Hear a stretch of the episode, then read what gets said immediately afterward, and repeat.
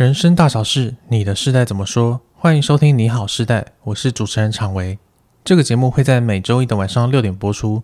欢迎你追踪订阅我们，陪我们一起打开世代对谈的大门，聊聊差异背后的在意。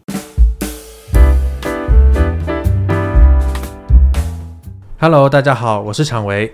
今天要来跟大家聊的话题是传讯息。嗯，大家会传讯息吗？现在感觉这个时代好像从五岁到七十五岁都要会传讯息。好，没错。那为什么传讯息有的聊呢？嗯，因为以前在通讯软体普及之前呢，我们好像都不太会有传讯息，然后会有压力的这个状态。但现在我们反而会变成说，我们要传一个讯息出去，可能要想很久，或者可能要改很多，然后我们才好不容易把它送出去。对，那我不知道这个话题对大家来讲是不是有一个时代的差异，于是我就找了今天的两位与谈人。第一位是怡萱老师，Hello，大家好，我是怡萱，我是代表古时候的那个时代。这个、这个、这个，大家应该是没有到那么古时候啊。好，第二位是婷婷，Hello，大家好，我是婷婷，那我就代表中世代，啊、中世代。啊，我不知道要怎么开场。你就是年轻世代啊！我也没有多年轻，因为呃，在我整理脚本的时候，我才发现说，哎，其实婷婷提出了一个问题，蛮有趣的。那待会我们也会聊到。好，那我先来想问一下两位，就是你们在传一个重要讯息的时候，你们会花多少时间修改呢？改，如果是正式的工作信的话，嗯，我应该会放着看一两个小时都是有可能的。哦，那婷婷呢？嗯我也是看重要性，如果是真的很重要，有可能甚至几个小时，甚至一两天都有可能。嗯对，比如说，如果你要跟老板要求加薪，对对，应该思考个一两天再把讯息发出去，不为过。对，对，没错，因为我就想到我传讯息给我的指导教授的时候，我大概想了一个礼拜啊，对对对，没错。然后就是短短的几句话而已，可是我就是那那个礼拜就是斟酌许久，对，完全在花心思在那个讯息上，对，几百个小时就凝练出那几个字，对，然后最后得到教授一个好，对，然后我就觉得说，哇，传讯息这件事情真的是。从以前我们好像很随性的随便传，到现在我们会有很多误会跟一些小剧场，嗯、会想说哇，别人看到这个讯息，他会怎么解读，他会怎么想？于是呢，我就觉得说，现在的文字讯息好像真的越来越多 mega 或者潜规则，就是我们好像真的要想很多很多很多，才会觉得说，嗯，别人看到之后不会太觉得失礼。或者太觉得不礼貌，才能确保自己要传传递的意图真的有表达完整。对对对，不会被别人误解。然后我就很好奇说，诶，为什么我们以前传讯息不会觉得说别人会误解，但现在反而会有这么多小心思在这个东西上面？那想先问婷婷，你目前看到的这个，呃，不管是更年轻的学生时代，还是你这个时代，嗯、你有什么发现吗？OK，呃，我我这是一个很有意思的问题哦。我我想到有两个可能性啊，当然第一个最直观的就是工具的差异。比如说，同样比较手机好了，就传统手机就发简讯，跟现在智慧型手机主要传赖嘛。对，那这两种工具在传讯息是有一个很大的差别，就是打字方不方便啊？比如说像。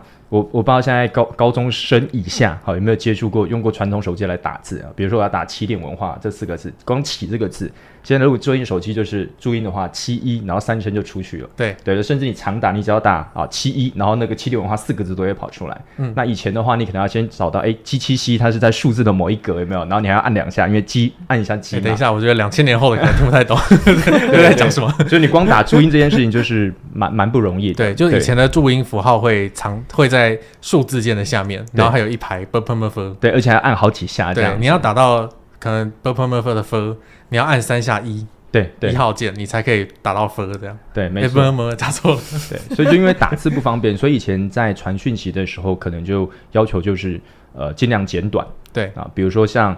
呃呃，我去接女朋友下班好了，然后到骑车到楼下，那我跟她说我到了，我可能就传进去传一个“到”这个字，就就只传“到”这样子。哦、嗯，对。嗯、那那你想，如果放在现在 Line，或者你当面讲说到，好打电话说到，这个很奇怪。嗯、那你传 Line，人家也会觉得说好像怪怪的。对你不会讲完整说，哎，宝贝，我到了，你可以慢慢来这样子。但是以前简讯在传的时候，的确就是用字会非常的短，然后你也不会觉得被冒犯。对，而且有时候打“道”这个字，甚至你要按的凹。然后四声才会有一个“道”字出现。对对对对，你要按很多步骤，所以我们那个时候甚至有一些数字语言。对，就是虽然我不知道“道”有什么数字语言，因为因为我没有完整经历那个时代，但是我想 应该也有很多的道已经只剩下一个字了，对，已经一个字。可是你打道这个字，你要按四下哎。哎，不止四下，因为那个凹可能还在后面。对，还要选字。对对，你还要再选。对啊，以前没有那个 AI 选字的功能。对啊，真的是以前的人真的是很辛苦，传讯息这部分。嗯，对对对，所以我觉得这是一个很大的差异。就以前打字不方便，所以讯息会比较短。嗯，对。那现在因为方便嘛，所以你就会希望可以打得完整一点，而且呃，基本上就是你嘴巴上怎么讲，你就希望我 LINE 打出来就是这样子。比如说呃，我打讲电话可能讲说，哎，宝贝，我在我到楼，我在楼下等你这样子。那你在 LINE 的时候打出来，你也会希望就是。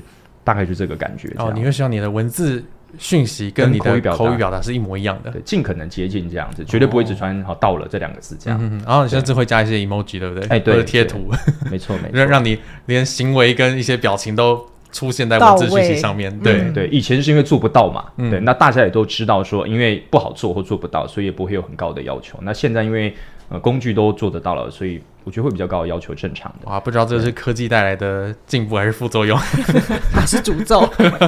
对，然后还有第二个可能性，呃，我觉得就很容易被忽略，就是身份的差异。哦，嗯、对，就是我思考了很久，就是我想说，我以前在用呃手机或者是用电脑，哈，就是可能即时通啊，哎，或者是 MSN 在传递讯息，跟现在有一个很大的差别，除了工具上之外，就是身份的差异。嗯，以前在用这些工具的时候是学生身份嘛。对，那现在都已经出了社会，好，所以就会出现一个情况是，呃，以前可能你在学生时期用聊天室啊，或者是呃呃 MSN 传讯息给他，第一第一句话出去就是说，哎，安安在吗？哦，或在忙吗？嗯，啊之类的。可如果你现在在职场上，职场上你用这种方式来跟你的同事互动，那就会，比如说你今天，呃，在这，你现在在工作，就你朋友忽然传一个讯息跟你讲说，哎，在吗？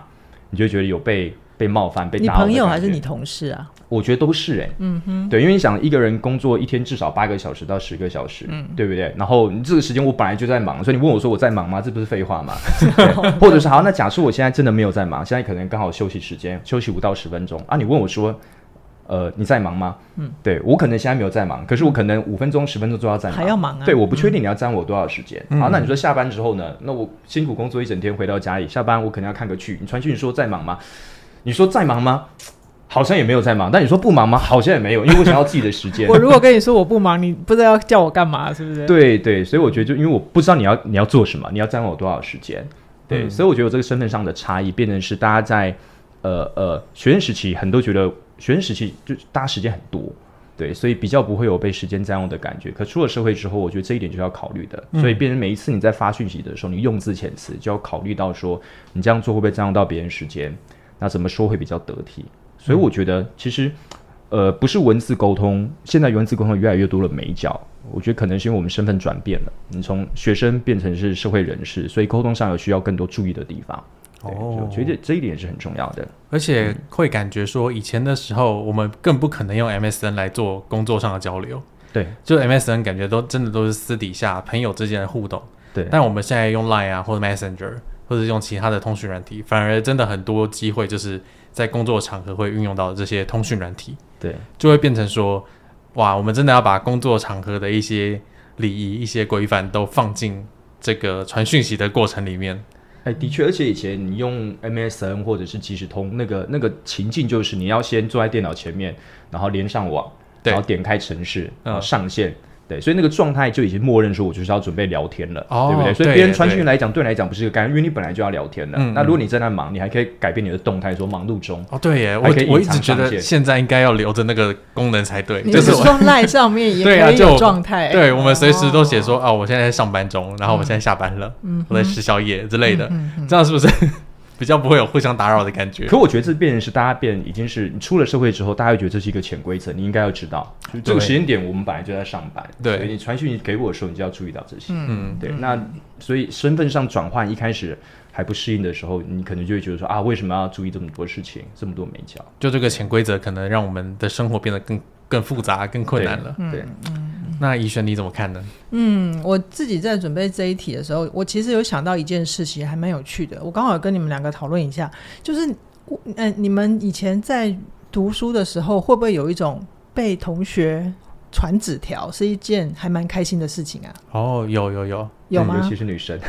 对对，所以我就在想，其实从以前学生时代的角度来看，对我来讲，文字讯息其实。大部分都是愉悦的感觉。嗯，有时候甚至甚至会觉得那是一种友谊的勋章哦，而且蛮私密的，对不对？对，我今天收到三张纸条哦，嗯，那那你收到几张？就是有时候女生好朋友会这样子问，对。然后呃，等等到我们一些通讯软体的工具慢慢出来之后，我发现这个传。传纸条的文字讯息那种私密度好像就慢慢变不见了。嗯、我觉得可能有对我来讲啦，可能有两个原因，一个就是科技化，它就比较少了一点手写的温度，然后科技化的呃沟通的时候，它又比较讲求速呃效率，对，然后就会让我们好像对于那种文字的好感就慢慢不见了。哦，就是文字现在变得反而是一个非常普遍、容易见到的东西。对，所以你才有今天这个题目嘛？对对对，我完全没有想过。对对对，嗯、那我觉得在以前智慧型手机还没开始的时候啊，传简讯就真的像刚刚婷婷讲的，可能就是一些真的直接打电话讲，又觉得太严重。所以到时候，呃，那个时候就会觉得只要传简单的一两个字就可以表达意思了。但是我觉得那还有一个前提，就是交情要够啦。对对，比如说你刚刚传给女朋友，你可能传一个到，她就会知道了你在楼下了。嗯，那我我我以前的那个习惯就会是，如果是比较重要的重要的过程，比如说要跟工作呃跟工作的对口讲事情，我们比较多是讲电话。嗯，而且以前在。那个亲密关系里面，就是谈恋爱的时候，大部分的人都还是都会守在电话旁边啊。对对对对对对，特别是我那个时代，如果男生要当兵的话，他们是得要排队的，因为每一通就是你一次投五块还是多少钱，他就是只有多少时间，而且你要再继续投，还没讲完，就说哎哎哎，你刚刚讲什么？后面的人还会催你说不准讲。就是我们以前会有那样子的限制，嗯，然后等到开始慢慢有智慧型手机，就会有一些网内互打免费嘛。然后如果你要拨给对方的话，我们就是先讲好，开始计时哦，几分钟内讲完，对，就没事，我们就可以都更节省资源，嗯，对。所以我我觉得对我来讲，以前的那个文字讯息好像没有那么大的压力，哦。对，可能是我们的习惯还那时候还没有走到现在这种。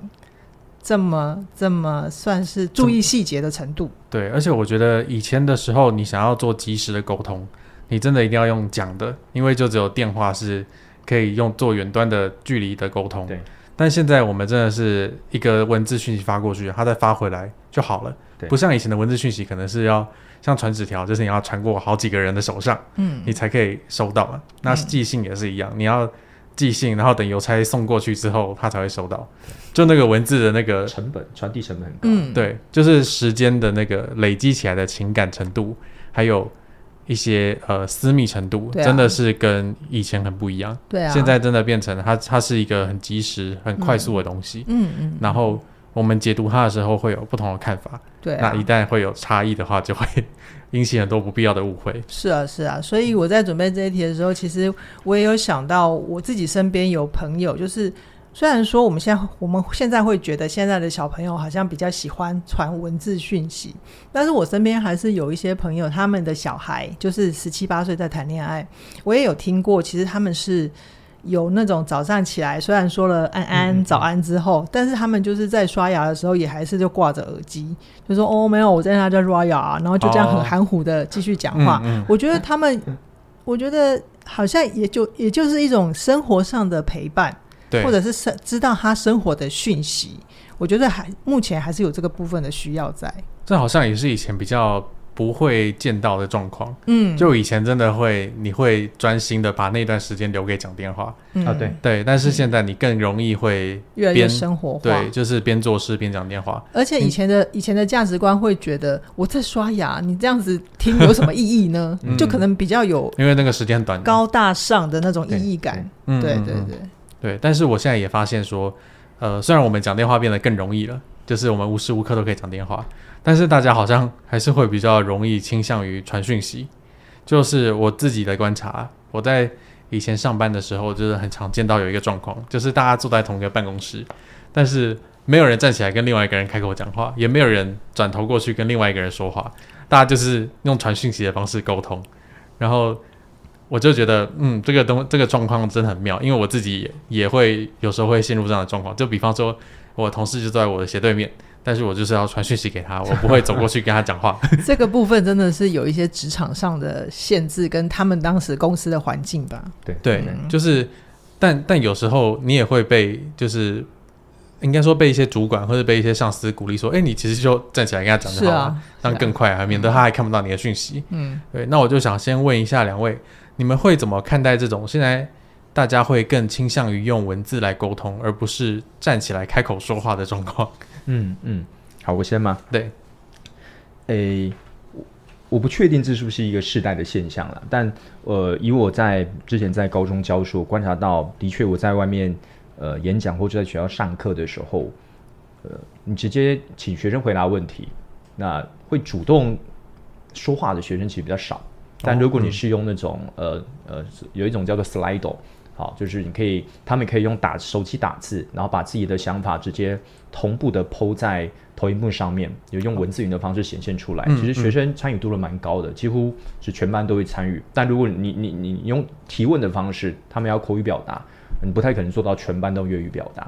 所以我我觉得的确有观察到现在学生，呃，他比较善于也喜比较喜欢用文字去。表达自己的想法，这的确有这样的现象。对，那也许就是刚才怡轩讲的，我们以前自己小时候讲电话，一开始，比如说跟暗恋的女生讲电话的时候，对，第一通电啊，前几通你一定会很紧张、很害羞，然后会在脑中想很久，等一下大家讲什么。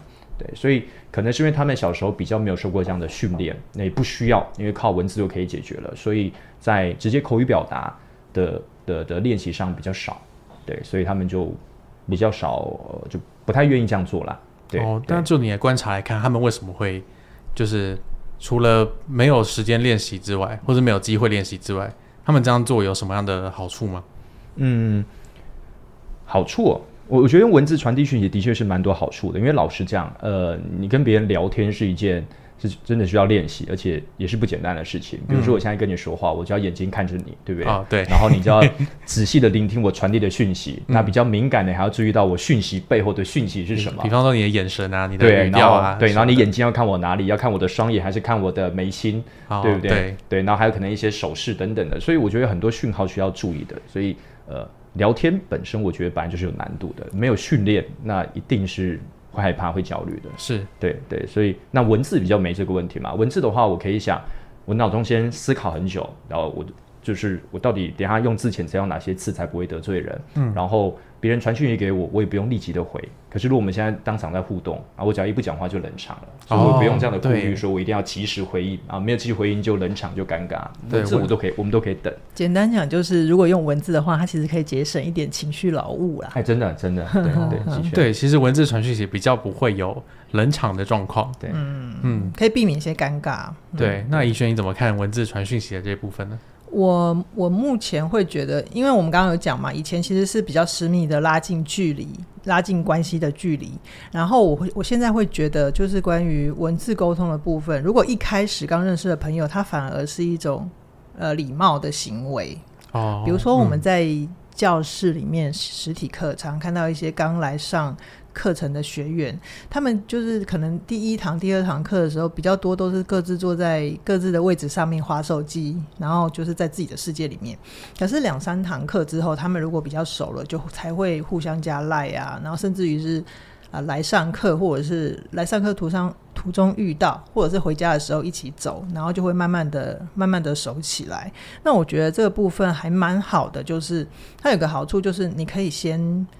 不那么快的想要去跟对方做比较有情绪劳务的交流，嗯嗯是，嗯，而是可以让他们有自己的界限。就是如果我跟你打招呼，你有意愿多跟我聊一下，或者是想要问我问题的话，我也很愿意跟你交流。哦，嗯、就是文字传讯息反而变成一个先打招呼的状况。对对对对，就是比起开口讲话，是、嗯、是，而且我觉得。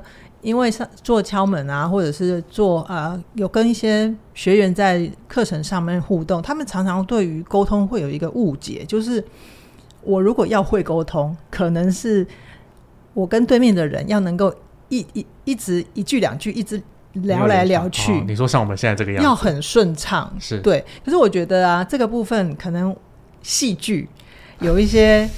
有一些示范，或者是有一些误解的效果在。嗯，因为其实剧本或者是演员演的很流畅，或者是很很很散的那种画面啊，就是会让人家觉得我好想要拥有那样子的人际关系，那都是编剧设计的。对，讲真的，就是如果你是觉得听 podcast 这些主持人聊天、嗯、聊聊得也很顺利的话，嗯、其实不瞒大家说，我们也有脚本。对，我们手上其实是有 rundown 的。对，就是我们在开会的时候也一定会有一些空拍冷场的时候，嗯，但那个状况就是很自然嘛，因为大家就是在思考说，哦，我要分享什么样的观点，大家会比较帮助这个脚本，嗯嗯，对，嗯嗯，所以我一直都觉得说这是一很正常的事情。对啊，对，所以我觉得应该是在这边要先跟各位听众朋友，不管你现在几岁，就是你跟别人讲话，有时候会有卡词、沉默、空拍，其实都是正常的。嗯，反而是那个时候你要能够愿意继续去表达你的意愿，很有机会可以收获友情。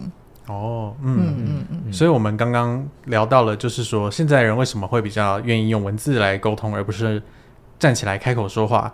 其实有一些好处嘛，包括说你可以多一点时间去思考你要传什么样的讯息，才不会失礼，然后你也可以减少一些面对面的一些情绪的劳务。对对，因为你会，如果你面对面，很容易接受到一些。呃，非常多复杂的讯号，那、嗯啊、如果你处理不了，你可能大脑就会承受不了。对对，然后再来就是还有一个礼貌的距离嘛，对因为我们现在有多了一个这样的工具，那我们先用文字来跟大家打个招呼，好像也不是一个呃不好的选择。对啊，对啊，这是一个很好的尊重彼此界限的开始。是是是，而且现在好像呃，以前我们有事会直接打电话给人家，觉得这样比较有效率嘛，嗯、也是尊重，对不对？嗯嗯、但现在好像你直接打电话给别人，就是。有些人会觉得不礼貌，应该先传讯问我说：“我现在你现在方便说话吗？”对对对，有时候是甚至于，比如说婷婷觉得你跟我很熟，然后你就直接打电话给我，但说不定我觉得，哎，我们的交情没有到可以随时打电话吧？对，这就会造成一些人际上的尴尬。哦，嗯，现在学生我观察，呃，他们讲电话的频率其实也降低蛮多的。嗯。对他们，甚至有些人可能拿手机到现在没有用他讲讲过电话，或是他根本没有开通通话的功能，有可能就只是拿来上网的。对，等一下，现在有什么通 通通讯软体可以不用开通通话功能？哦，通讯软体可以啊，我是说电信费，就是他直接不缴了通话费这样。哦，有这样子哦，好。但是我觉得很多人他们现在会害怕说，哦，我如果真的要站起来开口说话，那个情绪的劳务真的是对他们压力很大。嗯，那。我相信很多人都听过一个名词叫做电话恐惧症，嗯，然后甚至很多人也会很甘愿的承认说，对，我就是超级怕接到电话的，我超级怕讲电话的。嗯、那我也不瞒大家说，我也是，真的啊，对，我也是，一直到后来真的慢慢跟一些呃业界的一些呃主管啊，或是一些工作伙伴。就是我们要长时间的，尤其是疫情的时候，嗯，我们需要很远端的一些沟通交流，我才终于比较熟悉说，哦，电话另另一头有声音是 很正常的，真的呀？对啊，就是这个的确是一个不容易的事情，毕竟，就是你如果现实面对面，你已经害怕那种尴尬、空白、沉默了，那电话里面你看不到对方的表情，那那个真的是压力更大，因为你很难想象对方是什么反应。对，对，那我也会好奇说，哎，那两位你们会怎么看？在这种沟通的过程里面，如果要避免这种尴尬的话，我们要怎么去做会比较适当呢？呃，我觉得在起点的课堂上面有一个很直接的例子，就是因为很多人来学沟通，他们就是想要跟人可以一直一直不间断的继续，呃，就是聊下去，像像好像好像就是仿佛有人帮他为了。帮他写一个剧本脚本，对对对对对，嗯、他希望自己能够做到那样程这样的程度。是，但我就讲一个嘉颖老师跟学员做教练的例子，就是有时候我们需要陪学员回到真实，那个最棒的练习就是陪他们去练习感受那个空白。哦，感受当时那个空白的时候你怎么了？好、嗯哦，我先讲一下嘉颖老师跟学员会做，通常是第一次教练啦。如果有上过 CIA 的同学就会知道。有时候学员会紧张到不知道要跟老师说什么，因为他们都以为进来了，老师会一直问他们问题。对对，但其实我们会一直都要回到学员的个人的你自己的重心，你对自己什么时候什么东西好奇？因为其实人生的问题会很多，但是我们没有办法每一条都走。那只有你这个时候，你生命此时此刻你最重要的关键，你想要去的方向是什么？这个部分是你自己要先提出来的，是。所以有时候学员跟嘉玲老师做教做教练的时候，就会有一段的空白的时间，然后学员那一头当然是很紧张的。那嘉玲她通常会沉默一阵子之后，她就会说：“你在想什么？”然后学员就会说：“我在想老师在想什么，然后嘉玲就会继续说我没有在想什么，我在等你说话。然后学员就会有一种很怪异的那种蚂蚁爬的感觉。可是老师，你不觉得这样子不讲话很奇怪吗？哦，嗯，嗯，那这个时候、嗯、老师要就是付钱来上课的价值就在这里了。老师要帮你打破迷失的就是，其实不是很奇怪，这反而是很正常的。因为当你没有这样子去接触过自己的时候，你真的想说的是什么？你要去的方向是什么？你本来就是需要想的。嗯，对，就是。就是那个空白是让你想的时间，嗯，而不是让你尴尬的时间。嗯、对对，所以学员才会发现，原来不说话是可以的。嗯嗯，并不是说，呃，因为我很紧张，我就不能好好说话，反而是你要能够练习这个空白，你才能够去把自己稳定下来，然后去说出你真正想说的话。嗯哼，而且通常会。在有一些，就是有一些人在社交上会很焦虑的，一直接话或者一直丢梗。他们通常那背后有个信念，就是我如果不讲话，空白了会很尴尬，会被笑，甚至于被瞧不起。嗯、对对，可是其实如果你想要一个有一个好品质的关系的话，对面那个人其实通常不会这样子对待你。嗯，对对，那你你你最大的。最大的关键跟考验就是你自己要先放下这样子的担心跟害怕，你才能够去进一步的呈现出真实的自己。是是，嗯嗯。那我觉得其实有时候我们会期待说跟别人聊天聊不完，聊天聊个完全没有沉默，完全没有空拍，嗯，是一个很不切实际的，对，有一点幻想的状态。对，对。但是我也会当时也很，应该说我在设计这个题目的时候，我其实也很好奇。为什么我们有时候跟某些人，我们在文字讯息聊天的时候，可以聊的没完没了？真的是我回一句，他就马上再再再打一句，就是我们非常顺畅。可是只要我们一见面，就会在那边尴尬等，滴滴嘟嘟，是不是？对，就 是就是会你看我，我看你，然后不知道说什么，嗯、然后就嗯，嗯，好吧，今天就先这样吧。我就很好奇说，哎，为什么我们会换一种沟通方式，然后聊天的感觉就这么不一样呢？嗯。我我觉得后面有一个预设，就是我们觉得好像在网络上我聊得很顺，然后我见面就一样要聊得这么顺。可是从我们自己的经验当中发现到，好像不是这样嘛。比如说像呃有些人他在脸书上可以跟你在呃呃很很顺畅的互动，在你的发文下面留言跟你打屁啊，讲讲讲干话什么的，然后你的互动也都很自然。可是，如果真的要见面去聊一些比较深刻的话题的时候，你会发现到，哎，你跟这个人好像也也聊不来。嗯，对。那有些人可能在你在文字跟他沟通的时候，你就觉得，呃，比如很卡。比如说像像长辈，有些不太用赖的，对、嗯、他文字可能就回得很简短，这样你都没有传递，没有没有传递情感在里面。哦、可是见面的时候，他是你可以感受到他是非常关心你的，是对，然后也可以跟你聊得很投缘，对，哦、或者是、嗯，比如说你看有一些。作家，对，他的书很好看，可是你现场听他演讲的时候，你觉得嗯，他的书比较精彩。还有些是现他的演讲很精彩，比书还要精彩。所以我觉得我们本来就不应该预设说，呃，我透过文字、透过口语表达这种我们接收到的感觉是是完全一样的。哦，所以意思就是这其实根本不是一个问题。嗯嗯，对，也也许可以这样想吧。OK，对对，因为这本来就不同的，我觉得这是两种不同的能力，文字跟口语。嗯，那听起来每个人在沟通的时候，我们。交流的方式有很多种嘛？对。那婷婷你自己会觉得说，呃，这种我们会期待跟别人一直可以聊下去的这个状态，到底是发生什么事了？就是我们为什么会有这样的期待呢？我觉得可以，可能就真的不同，呃，每一个人状态不一样嘛。有的人擅长用口语，有的擅长用文字，有的人他呃口语跟文字他可能就就口拙，然后然后也不善于用文字表达，但是他能力很强，可以帮你解决很多问题。嗯、是，所以就对我们来讲，也许朋友朋友可以。分成这几类嘛，有些是你可以在透过书信往来，然后跟他有很好的互动。那有些是他可能网络上，他基本上不太不就比较比较浅潜水，嗯，嗯嗯，对。然后你用赖跟他聊，他也是兴趣阑珊。可是见面之后，你会发现到这个人是其实是很有趣的，是对，就本人是非常有趣的，比他文字有趣。那有些人可能是呃，你不管呃用赖还是见面跟他聊，你都觉得很冷很尴尬。但是你遇到重要事情的时候，你就会想到他，因为他真的是很靠谱的一个朋友，即便他不好聊。但他的确可以帮你解决很多难题哦，对，所以我们不要带认为说朋友已经是万能的。一个朋友就是你既要呃就是文字表达好，然后又又可以跟你聊得很投缘，还可以帮你解决问题。对对对，对朋友不用有这种不切实的期待，万能的工具型朋友。对 对啊，而且你这样期待别人的时候，你有没有先回口 回过头想想自己？就是哎，那我们之于朋友也有一样的全部的全功能吗？我觉得有时候你把这些期待放在自己身上，真的是给很大自己很大压力。嗯，就是对你期待自己可以帮到别人，然后又可以跟他。文字好好聊天，然后见面也好好聊天，嗯，这真的是很看运气才会遇到的事情。我觉得可以把这个当成一个一个一个未来可以去的指标方向，对对对。但是可能不需要这样子去要求自己身边的朋友，会更容易交到更多朋友。对，也许我们我觉得这个可能就是要一个练习的，就是我们可能要允许自己跟某些人的关系，就是只能到这个状态，就是他就是文字聊天的朋友。